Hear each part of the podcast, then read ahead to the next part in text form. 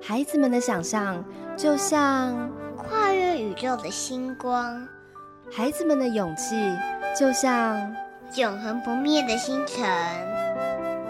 让我们透过十二星座，用音乐编织你的梦想。欢迎收听《星星上的孩子》。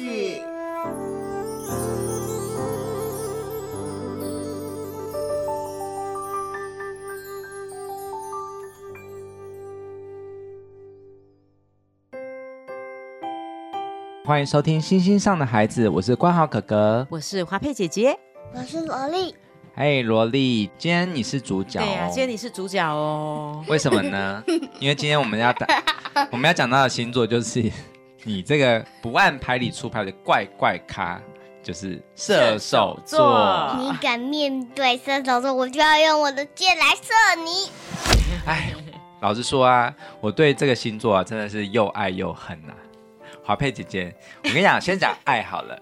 我们很喜欢那个射手座的人呢，乐观开朗，每天都有满满的正能量跟冒险精神。对。可是呢，有点烦恼，就是哦，你们射手座的人哦，可不可以乖一点呐？不要每天变来变去，然后超级对难以捉摸的。嗯，因为我们就是变色龙。对，真的。手中拿着剑的变色龙。是，而且我觉得你们都很爱什么追求自由。嗯，可是追求自由是好事啊。可是你们真的很没有框架，就是很不受控制。譬如说，有时候我叫你不要跑，然后你就会跑给我追。哎呀，不过其实这也不能怪射手座啦。谁叫这个射手座的神话形象就是半人半马？哇，我觉得好酷哎哈，对不对？他们的下半身是是马的这个身体，好，上半身很帅气的一个人拿着这个弓箭，对不对哦？对，好像去打仗一样哦。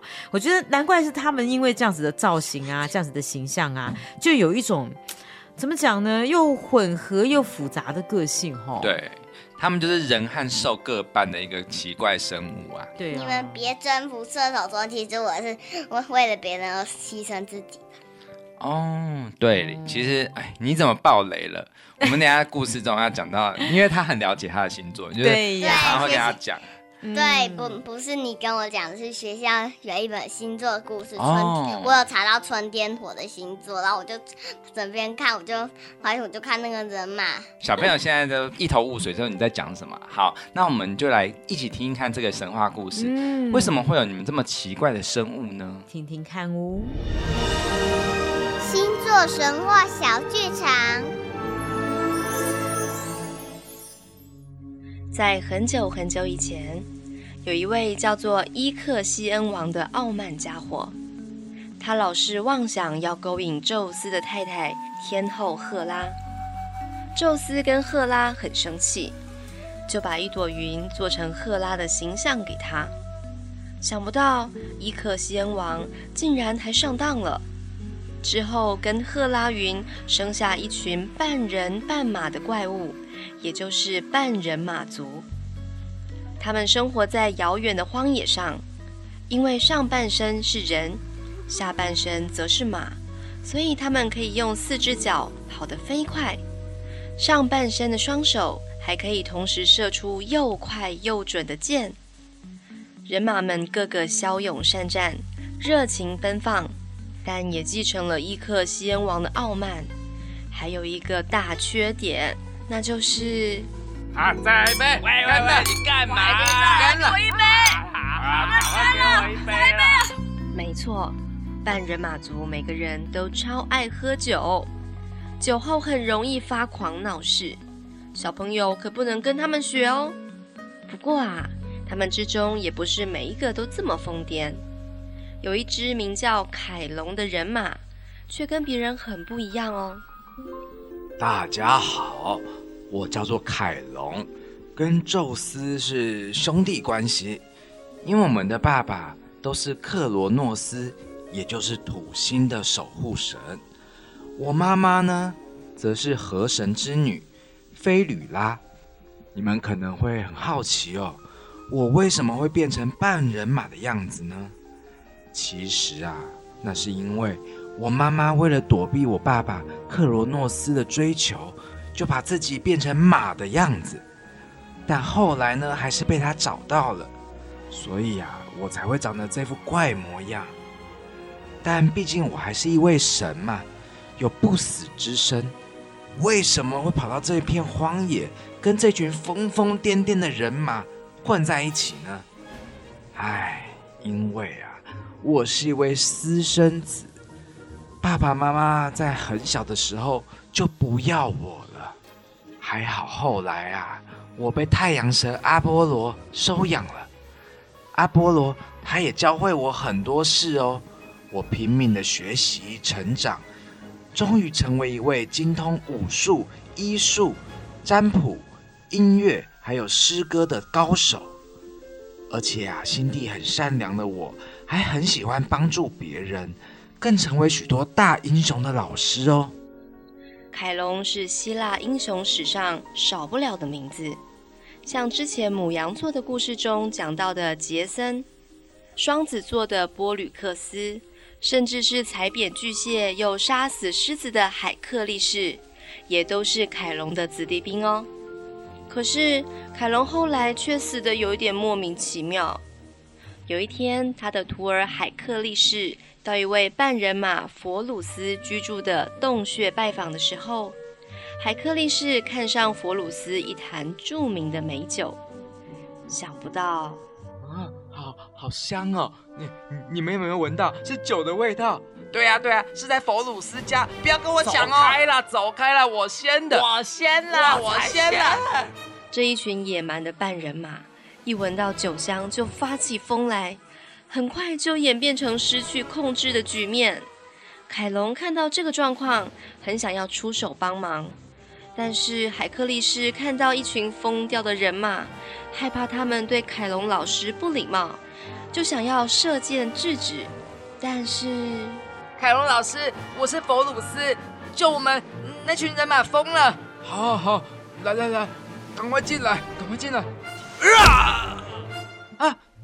是凯龙老师！啊！怎么办？怎么办？我我堂堂一位海克力士，居然会射偏！可恶，海克力士，你不会射箭就不要乱射，你看看现在怎么办了？啊，这这箭上有有九头龙的毒液，不过我想老师是具有神一样的不死之身，应该应该不会有事的，他不会死的。海克力士，哎，我的徒儿，我不怪你，虽然我不会死，但这毒液。太太强了，会让我生不如死。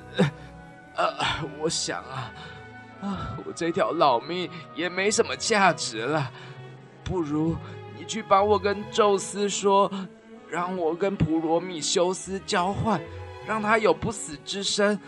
我死了没关系的。凯龙老师，你不要死！真对不起。老师，对不起。普罗米修斯就是为地上的人们偷取天上的火的那位。宙斯为了处罚普罗米修斯，就把他绑在高加索山的悬崖大石头上，天天被老鹰啄食肝脏。后来，宙斯答应让凯龙跟普罗米修斯对调，普罗米修斯终于能够得到释放，宙斯也将凯龙升上星空。变成了射手座。唉，凯龙，我亲爱的兄弟，你可以好好安息了。我宙斯帮你升上天，变成星座，让你拿着弓箭的英姿，永远活在我们心里。哼，笨海克力士，射箭呀要多练习，不要丢我们伟大的凯龙老师的脸啦。是，佛鲁斯是。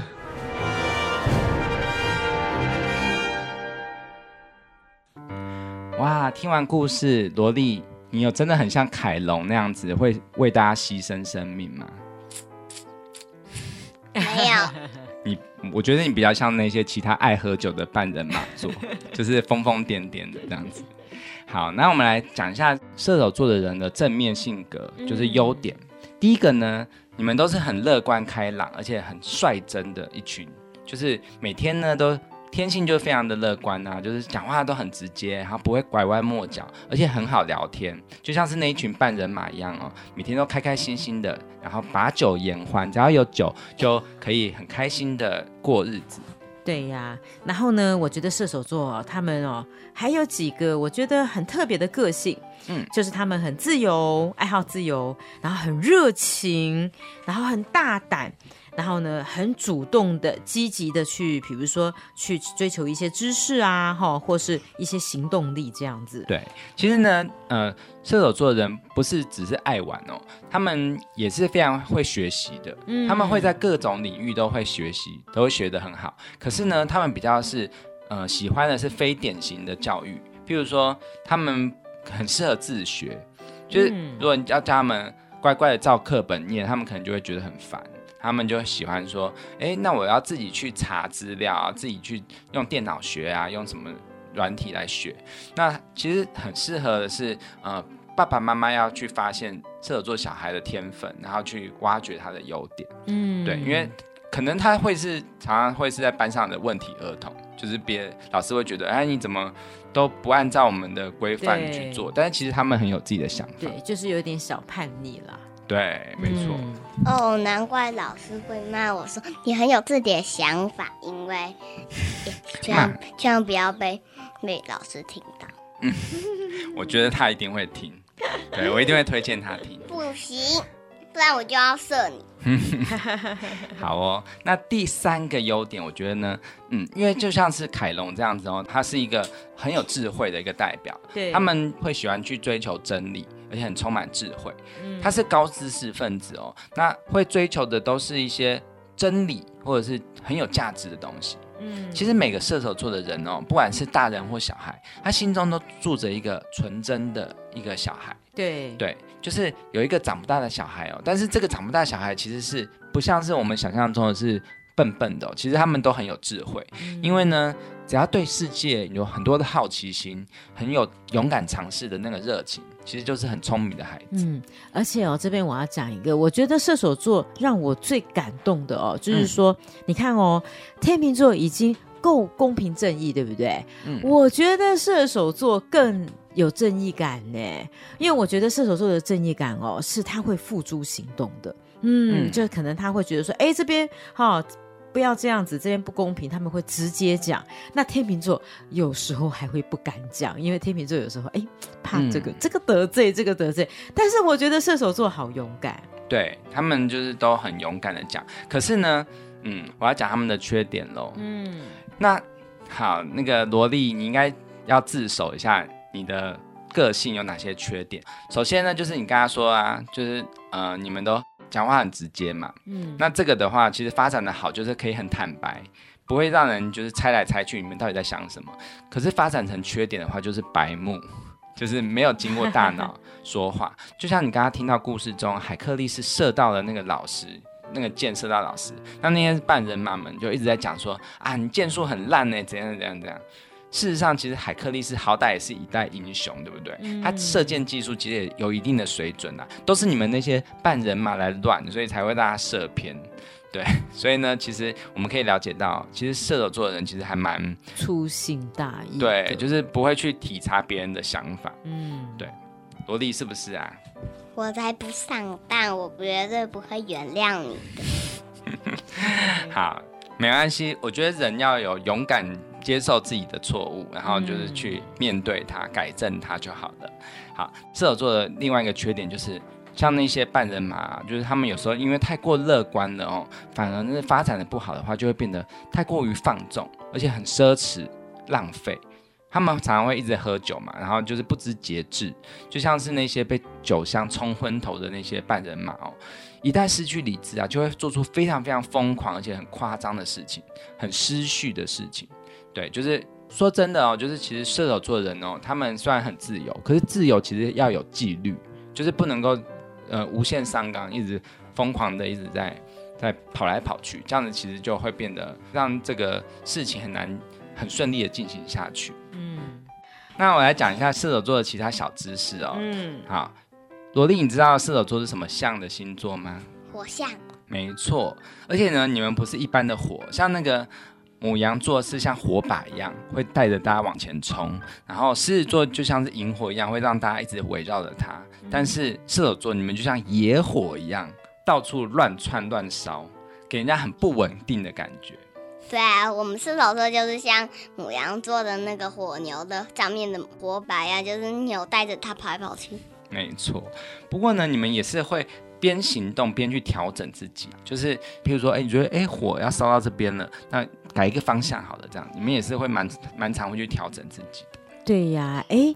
我觉得会不会是射手座的守护星是木星啊？嗯，对不对？因为木星它代表的就是象征吉祥，还有快乐的感觉，哈。对，其实你们都还蛮幸运的，就是有木星在守护。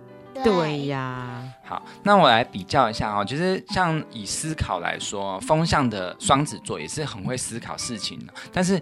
双子座比较会思考是事情的那个实际的运用面哦，就是譬如说，呃，我要怎么样学习才可以应用在我的生活上？但是射手座的思考常常都是很高深的，就是比较哲学的，或者是宗教啦，或者是你们常常会思考说，嗯，这个世界上有没有神啊？或者是生命有什么意义呢？这样子的话题。而且此外呢，射手座也跟国外很有关联。就是譬如说，你们很会学外语，也会很喜欢出国旅行。嗯，不过呢，也给射手座的一个忠言啊，就是呢，虽然你们很喜欢探索嘛，哦，很喜欢挑战大家的想象，好，那有时候还有不按牌理出牌哦。不过，对，你们还是要知道纪律的重要性哦，哈，因为要累积经验，才能让你们的智慧加上经验。才会更成熟，然后学习呢也会更快，也努力的承担责任。加油，射手萝莉！没错，射手座加油喽！好，不过我不一定会改进哦。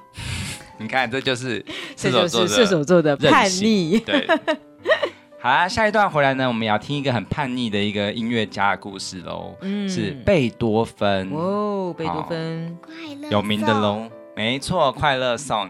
下一段回来就来听贝多芬的故事喽。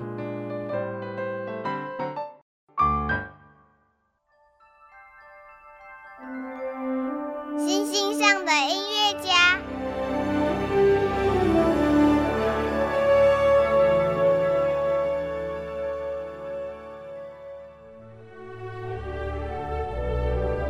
欢迎回到星星上的孩子，我是华佩姐姐，我是冠豪哥哥，我是萝莉。嗯，萝莉，你知道吗？射手座的音乐家非常非常的有名，而且你们是被称为乐圣哦，就是音乐的圣人。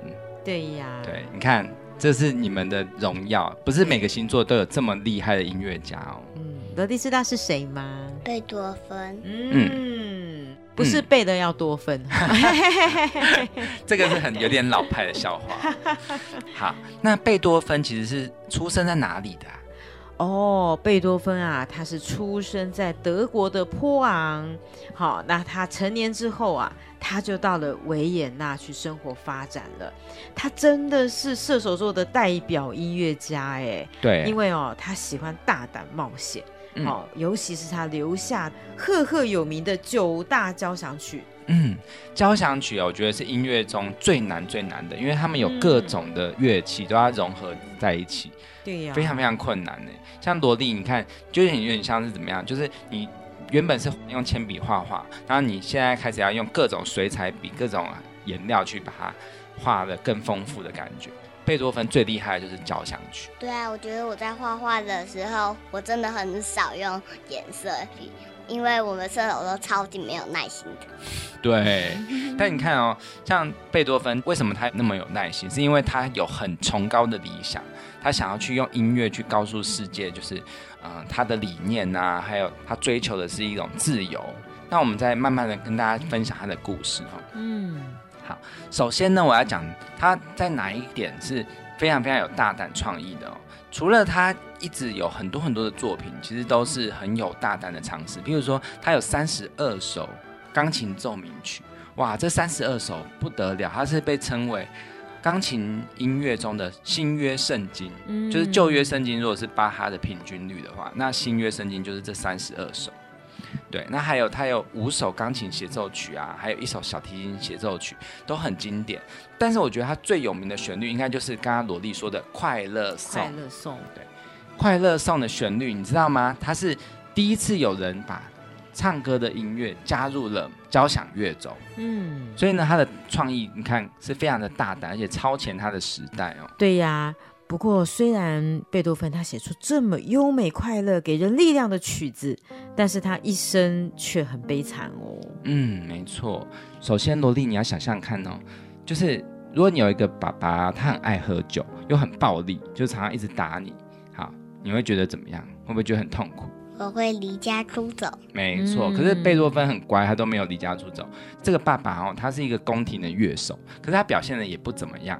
他一直想要让贝多芬成为莫扎特第二，因为莫扎特他小时候因为到各个地方去表演，然后赚了很多钱，所以呢，贝多芬的爸爸就想要把小贝多芬当做摇钱树，就是一直教他练琴，然后只要弹错就打哦，用皮带打。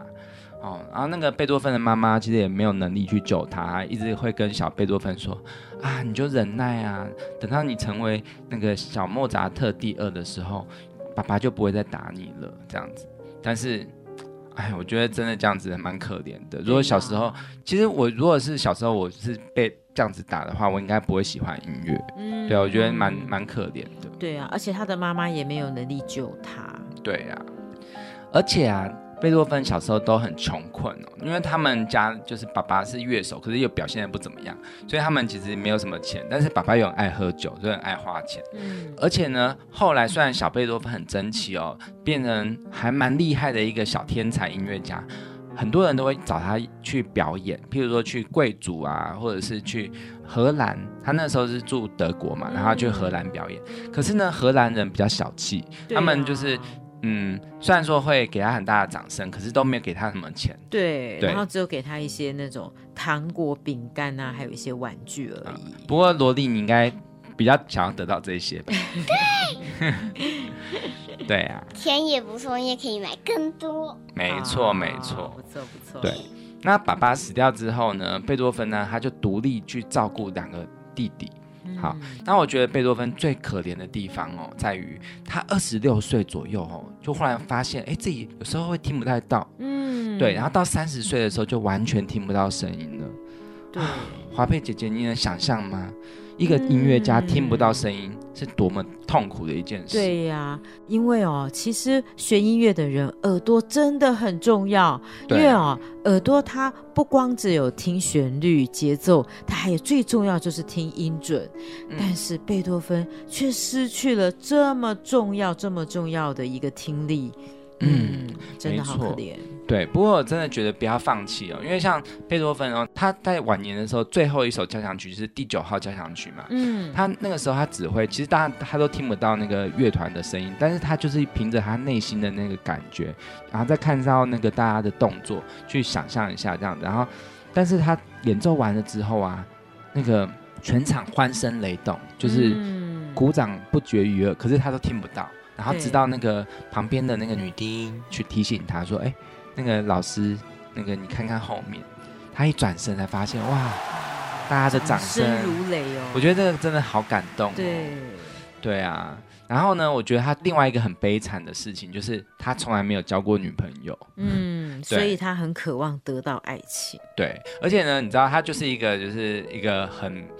很纯情的男生哦，就是只要有女生对他展现出一点点的关爱哦，他就会以为那是对他表示，嗯，我对你有意思，嗯，对。但是后来一直就是最后他就一直被拒绝，就是譬如说贝多芬，他甚至哦就是觉得哦，我这个女生应该喜欢我吧，那我就决定去办那个出生证明，因为他们德国人要结婚都要有办出生证明。结果呢，那个女生就跟他讲说：“哦，我我是要嫁给那个伯爵啦。”对，真的蛮悲惨的，破灭了。对，然后呢，罗莉，你有听过乐色车的音乐吗？就是有，来唱给大家听。好，算了算了，我觉得大家不想要去倒这个乐色，就是哒哒哒哒哒哒哒哒哒这首啊，就是给爱丽丝，就是我们现在背景听到的这首。这一首给爱丽丝呢，其实也是献给她单恋的对象。对呀，而且她为了满足结婚的幻想，她也写了一部歌剧，叫做《费代里奥》。没错，这个就在讲一个间谍情深的故事哦。但是你看，她没有结过婚。对，好，虽然人生如此悲惨哦，可是贝多芬的音乐却非常的能够抚慰，还有振奋人心。我们可以说，他是把他自己的人生的苦难淬炼成美丽的音符，送给这个世界。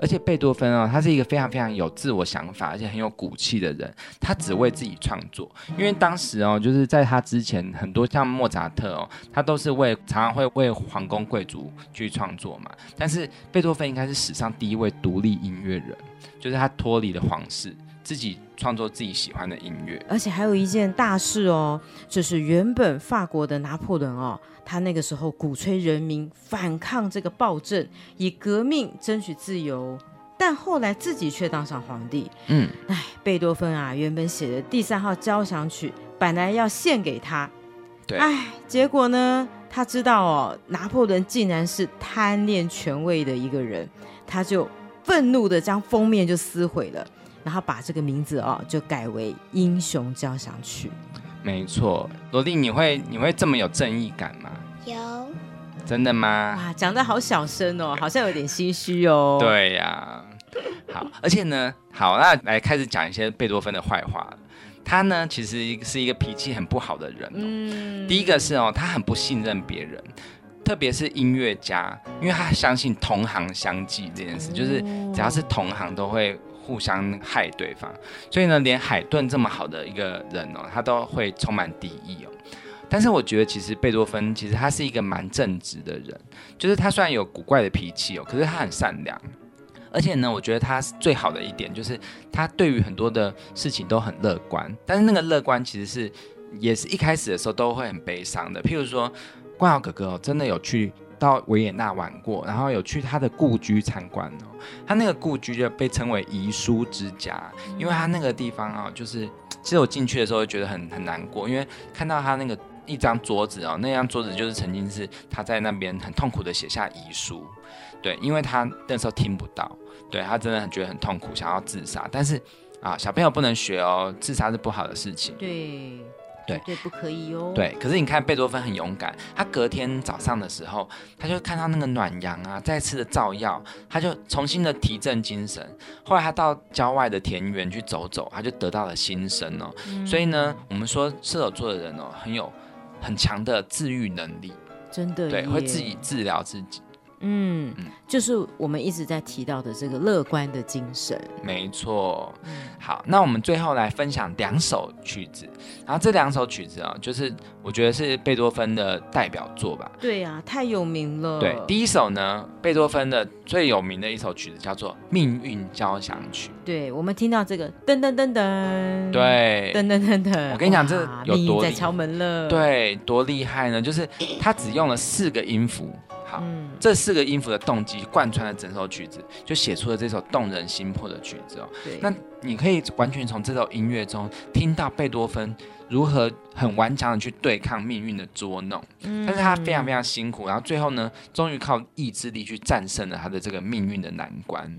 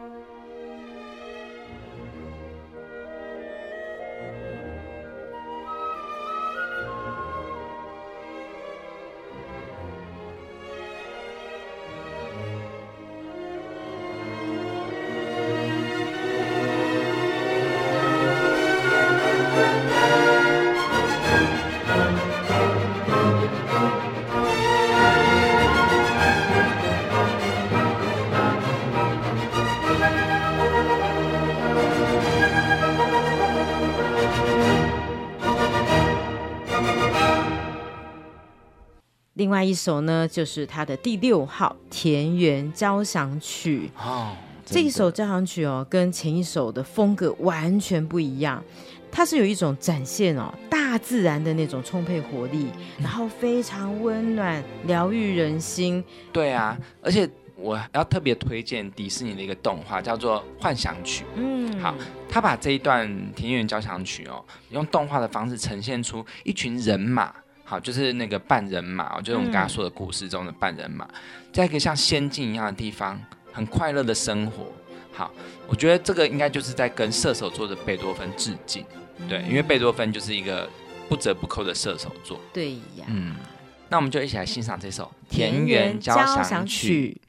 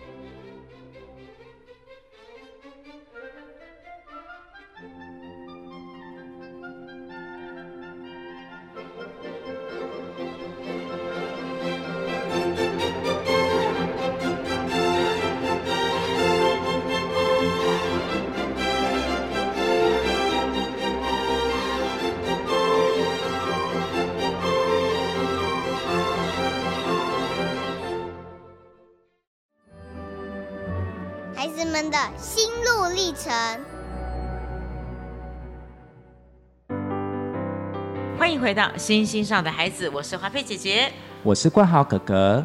嗯，前面有一个小美女，对，而且我觉得她的发型像一种水果。哎，对，这就是她的绰号。来，我们来介绍一下，来跟我们听众朋友问声好。然后你叫什么名字？叫什么名字？Hello，我叫小西瓜。小西瓜。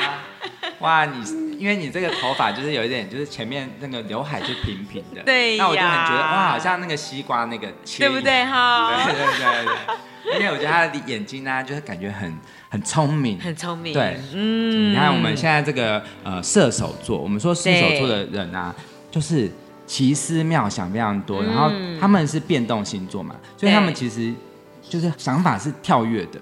然后很多很多很多的一些想要去的地方，想要去旅行，想要去玩，然后我们都会跟不上他那种可爱的一个类型。对，那想要请问小西瓜，你最喜欢做什么事啊？你的兴趣是什么呢？我最喜欢当英文老师。哦，最喜欢当英文老师，所以等于说你已经是英文老师了，是吗？我因为我现在有开始在学英文啊啊，来 speak something。哎，现场秀一段，来来来来。哎，这一段没有练。忽然怎么安静了下来？这样子没关系，英文老师也是要要准备好。对对对对，有学生来的时候就开始就是上台。哎，我我我倒是觉得好好奇，为什么小西瓜喜欢？对呀，想要学英文呢？你是很喜欢念英文的感觉，对不对？嗯。啊，因为你很想要去全世界很多地方玩，对不对？因为我想要之后长大可以跟外国人沟通。哦，哎，我跟你讲，射手座真的没有在开玩笑，他们的外国缘非常的多，真的哈，对，真的，因为他们就是射手，就是概念就是怎么样，就是你想象，就是它是一个马嘛，然后射箭，对不对？所以呢，他就一直会跑来跑去啊，然后射箭都是射很远的地方，就是射到国外。耶，对，冠豪哥哥，我跟你讲，我有个学妹，嗯，对，然后我还记得她叫，我们就叫微微微微，你知道，嗯，她就嫁给法国人。我那时候在法国念书的时候，那她也是射手，射手座，对。对呀，以后你要就是到呃在哪边结婚，然后我要去找我要去借故找你的名义去玩，对对对对对，真的，他们都很有，我觉得就是怎么讲，就是有一种好像呃想去探索，对对，想去冒险的一种心境。那小西瓜，你有没有幻想未来想要去哪个国家玩？美国，喜欢旅行。美国哪里呢？我不知道美国有哪里。哦，那为什么会选美国？为什么选美国？因为很多外国人啊，而且他们讲英文，应该是会讲英文，对不对？然后我觉得你应该会喜欢去像迪士尼乐园，嗯，对，想不想去迪士尼乐园？你一定很喜欢迪士尼里面的，很想，对不对？我我也小时候我就是有去迪士尼乐园，就是去美国，然后我就真的爱上那边，嗯，对，我会觉得哇，就是嗯，可以多认识一个文化，然后多去接触不同的文化洗礼，是非常非常好的事情。哎，而且我真的觉得很特别，就是有有有孩子会觉得说，哎，将来要当英文老师。嗯，对呀，我真的觉得好棒。对，其实英文是很重要的，就是世界的语言嘛。对，所以我觉得。我们现在小朋友们有时候会觉得，哎，很担心自己英文能力会不会跟不上。其实不用担心，其实英文它就是一个沟通的工具。对那我们就是去玩、去旅行，然后我们就开始不要怕。就我觉得像小小西瓜，他给我们很好的榜样。我觉得他很大方，对他很有勇气。对他就是直接，哎，就是说，然后去去努力的去把它应用在生活上。对呀。就会发现它其实不是一个很难的东西，它是一个很有趣的，对，可以学到很多东西。哎。小西瓜，你最喜欢迪士尼的什么哪一部卡通？我没有去过迪士尼，所以我不知道迪士尼有什么啊。那那你应该时常会看那个卡通，卡通对不对？对。最喜欢什么公主？最喜欢什么公主呢？黛西公主。黛西是哪一部？黛西是哪一部？我以为你会讲《冰雪奇缘》。啊，对。马里欧的。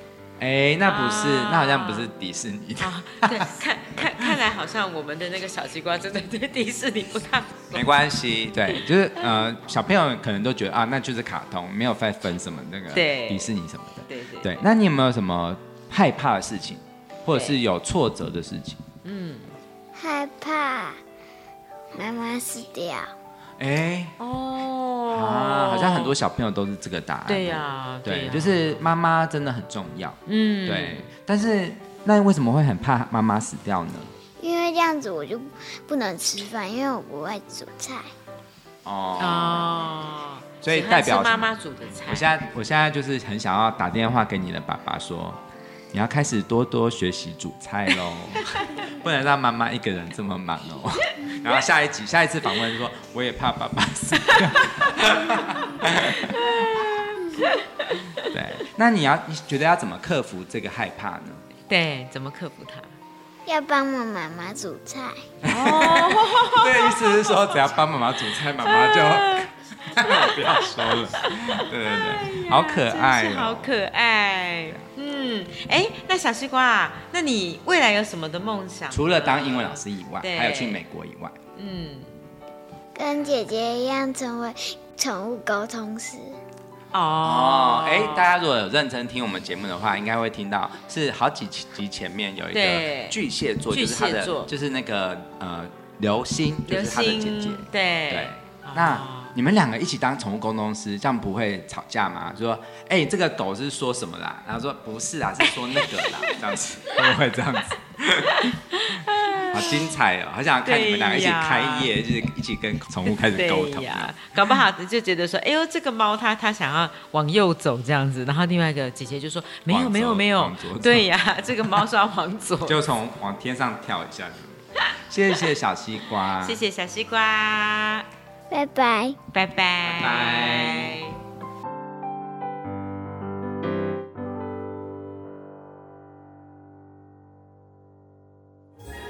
星空上的乐章。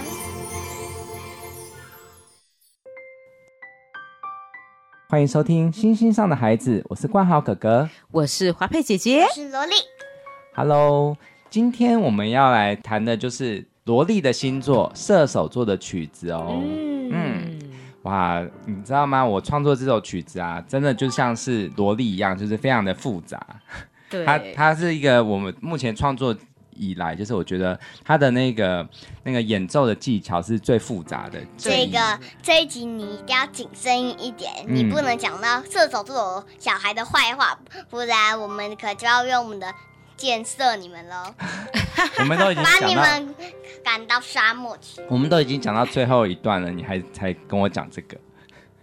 好啊，那射手座呢是一个非常非常喜欢哲学思考，对，也是一个很有奔放的想象力啊，而且也很喜欢旅行的一个星座，对。所以呢，其实这首曲子啊，我想象的画面就是一条横越星空的快速列车，好，非常充满了梦想，然后出发。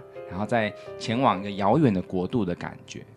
好，那我们就一起来先听听看这首，我把它取名叫做《银河铁道列车》。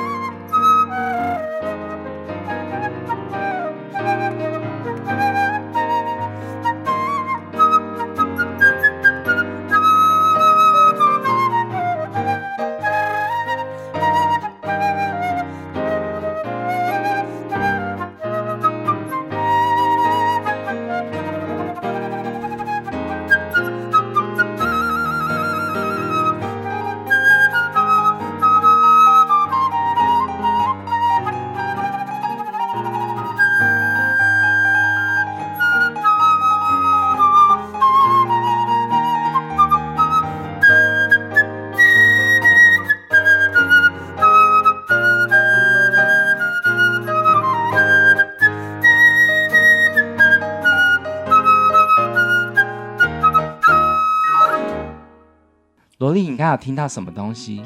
嗯，你有没有听到？感觉很像列车在转动的感觉，转动它的轮子。对啊，真不愧是我们火象星座。嗯，很有、嗯很有行动力的感觉。行动力哈。对啊，那华佩姐姐，你知道有一个日本童话大师叫宫泽贤治吗？我知道，我知道他，他有创作一本非常美丽的短篇小说就叫做《《银河铁道列车》。对我真的很喜欢这部小说它是一个短篇小说，它就把那个梦境一般的一些呃场景啊，像是在银河旅行的那种画面，描写的非常非常的生动。嗯，对，那我这首曲子啊，就有一点像是在跟这一个大师致敬一样，因为他这部作品呢、其实真的很有画面感，所以呢，我就是用一种日本动漫音乐的感觉来创作的。嗯，而且哦，冠豪哥哥真的很厉害，因为这首曲子，我觉得真的就像宇宙一样，很特别哎。嗯，特别是冠豪哥哥，他他竟然转调、转调、转调，好像转两次调，对不对？对，他其实是一个，我是因为你知道射手座的人呐、就是非常的不按牌理出牌，嗯然后他们很难以捉摸，对所以他是变动星座的，所以呢，当然这首曲子绝对不会是一个调到底，他会一直在切换，所以呢，你会听到。呃，当然，小朋友如果不懂乐理的话没关系，但是你们可以听到一些段落哦，就是这首曲子啊，在前面的时候呢，听起来是一个 C 大调的曲子，哦，这地方都还是 C 大调，但是呢，到哪里变成另外一个调呢？哦，对，而且好像变另外一种颜色的感对，觉。看哦，这里又变成，个地方是变降一大调，降一大调。对。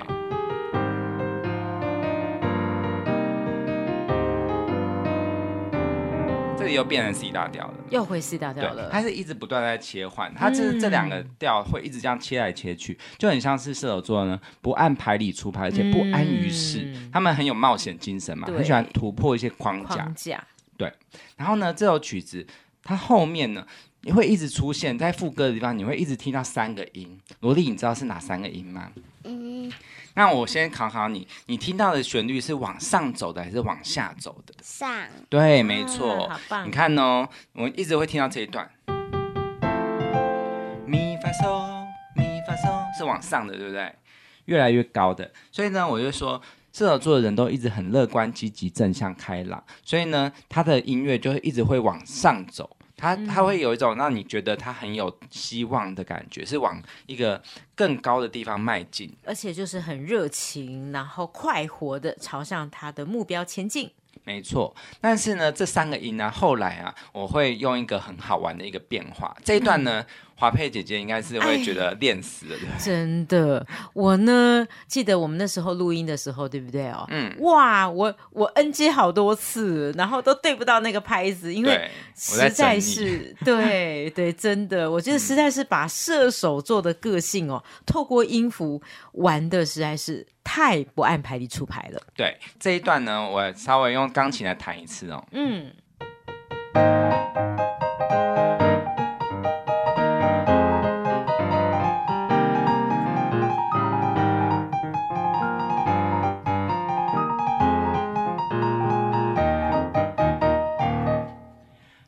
这一段呢，你会听到它一直一样是收拉西这这个，也就是这个调的米发嗦，它一直在重复嘛。但是呢，它会有很多花式的一些节奏，对对，就是切分音啊，还有很多不按牌理出牌的一些碎的拍子。嗯对，那我们把把这个这样子的东西哦，叫做 rhythm，就是节奏，就是比较细碎的节奏。嗯那跟呃之前我们在听到这首曲子中一直打的是比较大的那种拍子比较不一样，它会有点像是拉丁。如果大家有在到那个南美洲听到南美洲的音乐的时候，都会觉得南美洲的音乐会有一种让你很很热情、很奔放的感觉。嗯会让你一直很想摇摆。那我这个地方我就会加入一点点拉丁的感觉，嗯对。那它有一个特别的地方，就是这个手拉西。好，它每次的重音都是摆在这三个音的不同的位置。譬如说，第一次的时候是手拉西手拉西，第二次手拉西手拉西手拉西手拉西手拉西手拉西手拉西。当然，你看听到是手拉西，它会不断的轮流出现的感觉。嗯，对，对呀。那哎，冠豪哥哥，那我我们现在就来听听看长笛加钢琴的版本好了哈。嗯，这样好像他们更能够感受到刚刚你讲的那个重音哦。对。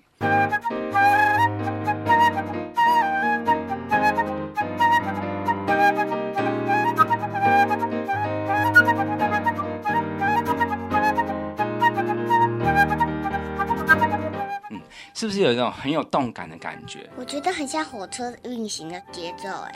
嗯，没错，就是真的很像是在转动的感觉，对不对？因为三个音符就让你觉得很像轮子在转，对，而且会一直往前的感觉。嗯，而且哦，我觉得冠豪哥哥最厉害的是最后竟然把贝多芬的快乐颂加进来，这个是我真的是神来一笔，灵机一动。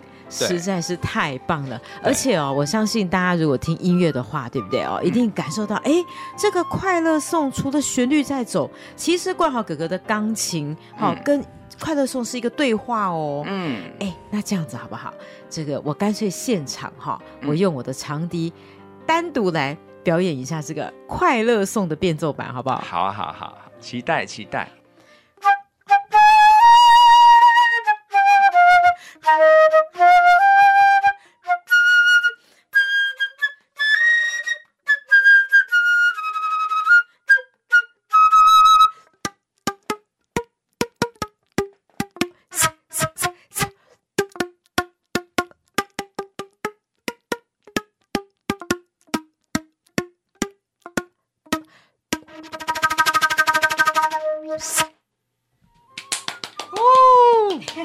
贝多芬都要跳舞起来了，从那个坟墓里面跳出来，真 的真的。鼹鼠呀？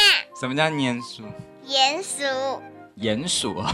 贝多芬鼠，贝多芬鼹鼠。看射手座有多跳 跳痛，他连鼹鼠都出来了。鼹鼠，鼹鼠跳出来就不小心便便。好了啦。好，那你看呢？这个刚刚黄佩姐姐的这首《快乐颂》的段落啊，是不是就是跟这个射手座的个性就很搭配？因为射手座的人什么都没有，就是快乐，他很很会散播快乐，而且他们是都是很天真无邪、活泼开朗的一个大家的开心果嘛。对呀。对，而且呢，这首曲子哦，跟其他的星座有一点不一样的是，你想想看哦，你如果去听看其他像水象啊，他们结尾的地方都会很拖泥带水，就是譬如说一直好像一个尾音要拖很长这样子哦。